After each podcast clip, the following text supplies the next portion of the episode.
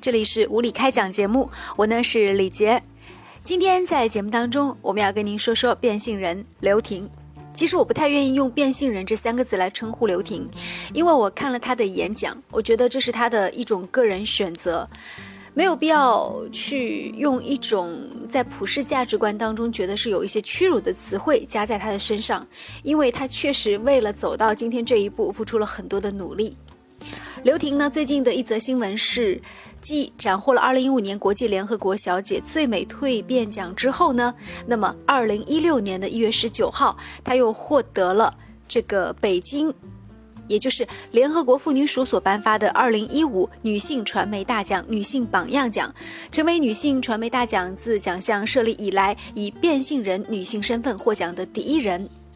而在身份证当中呢，刘婷她也非常激动地告诉大家，那么在经过了这个手术之后呢，她的身份证已经是改成了一名女性。刘婷还发表了自己的一本书，名字叫做《我本家人》。下面呢，我们也原音重现一下，听一听刘婷在自己的一段采访当中对于自己的变性手术的一段诠释。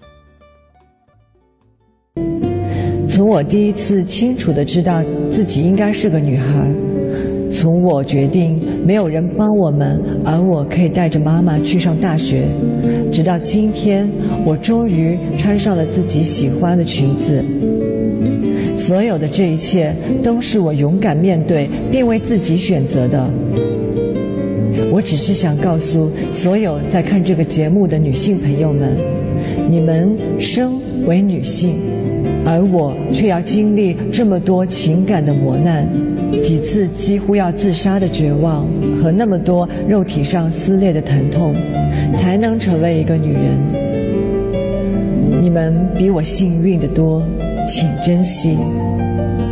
任何时候都不要相信女性身就屈辱，没有能力改变而放弃自己和命运。你们还要记得，刘婷。我用了二十七年的时间，才能和你们一样站在这里。我站在这里，就是为了和你们一样变得更美、更好。谢谢，我觉得真的太幸运了。谢谢。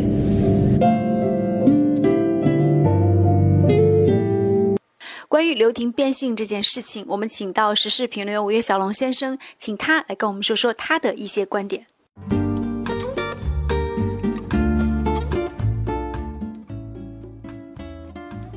个人以为，我们不应该对他给予过分的一种关注。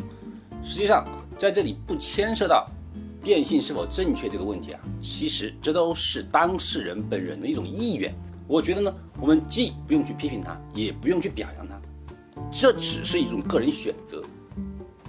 那你怎么样去理解这一次这个华语传媒是将二零一五的女性榜样的这个大奖颁给了一个变性人刘婷？你去怎么理解评委会对于这样的一个选择的这种取舍？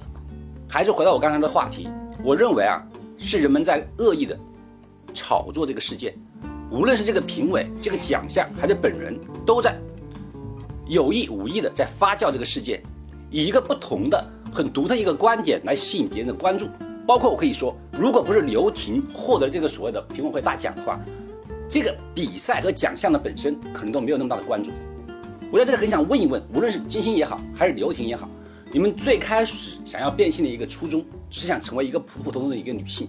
那么，为什么你现在时时刻刻的顶着一个变性人的光环，显露在每一个人的面前？哎，我来做金星秀，哎，我来做我是世界第一。那么，这跟你原先开始要重新回到自己这个本来的初衷来讲，完全是背道而离的。我倒是觉得，之所以将这个传媒大奖女性榜样颁给刘婷，是因为，呃，无论她作为男性还是女性，她做了一件挺勇敢的事情，就是，呃，遵从自己内心的这种性别选择。所以，这个对于很多女性来说，它其实是一种鼓励。这么困难的事情都做到了，那是不是我们面对生活当中的各种困难，也应该不再畏惧？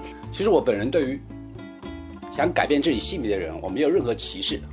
我认为这是他们一种选择，而就很尊重他们。但是我们可以看到，实际上他们通过手术的方式改变自己性别的同时啊，他们本身是有着自己完整的一个性别外外貌体征的。就他原来是一个男性，他并不是说出现一个混性的那种方式，就说有男性女性同体那种现象，它本身是生就一个男儿身，但是他们在意识里面很偏执的认为，就说我应该是一个女生。实际上，这种变性更多的是精神层面上一个变性。然后呢，他利用手术的方式，然后改造自己的外外貌，让自己从生理上和心理上更加趋近于一个女性代表，对不对？那么我们这里可以说的是，她本身来讲，并不是一个完整的一个百分之百的一个女性。但是呢，我认为这种改变呢，毕竟还是一个很个体、很独特的，他们是属于个人对于自己的一种完美一种追求。包括这两位。我们说比较知名的变性人本身呢，他们实际上还是深究的一个男人的一个躯体，只不过呢，是因为他们心理上的一个意愿，他们更加的认为自己可能应该是接近于女性，而采用了手术的方式改变自己的外貌体征。我认为这种方式更多的是一种心理上的一种偏执，就是我觉得应该达到什么一个目的。那么我们需不需要为他们因为经受了这样的痛苦而去敬佩他们？而去以他们作为所有女性的榜样呢，我觉得还真是万万没有必要。每一个个体都有自己的选择，这个选择呢，必须由你自己去担当。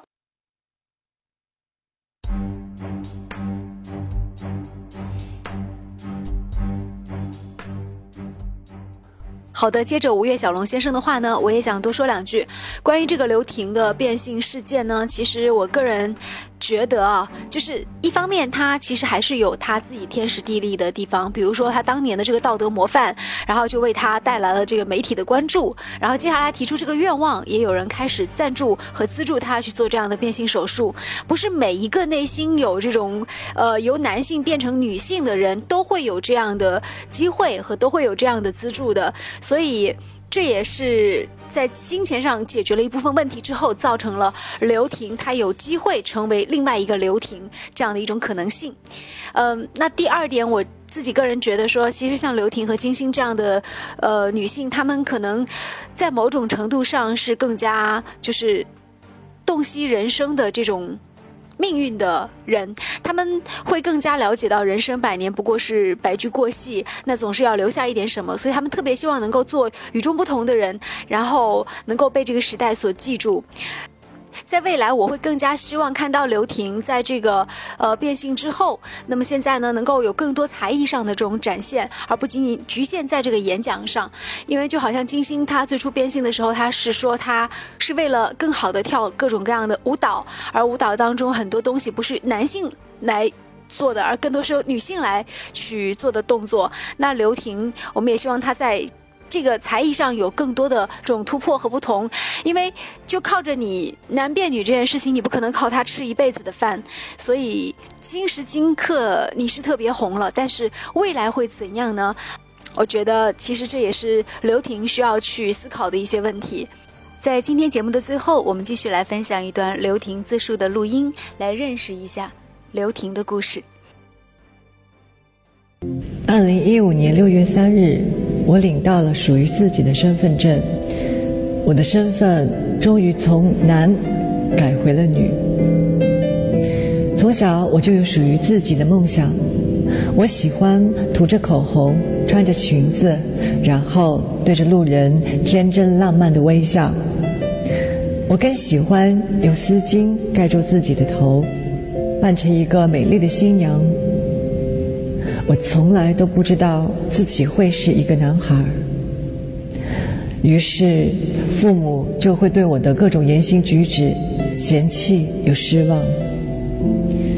有次妈妈要给我戴上男孩的领结，我出于本能的抗拒，但是妈妈竟然对我说：“你不要抗拒，你是个男孩，长大以后呢，你就会变成一个帅小伙。”我害怕极了。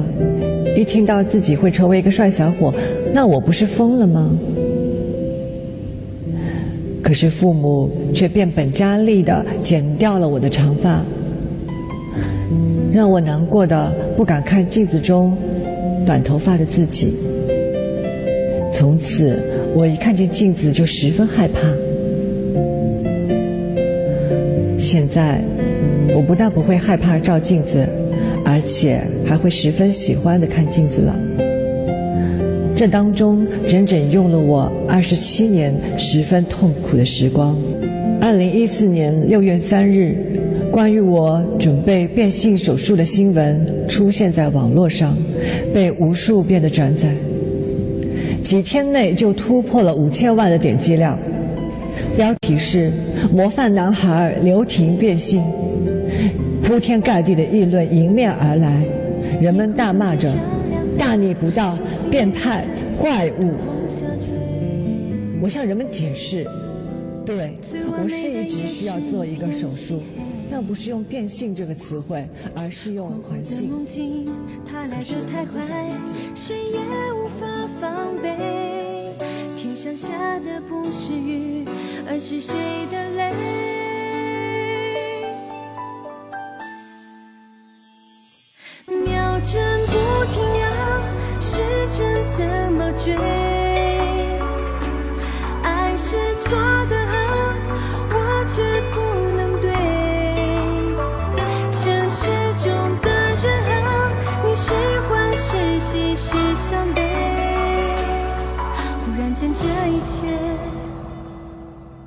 一切的一切。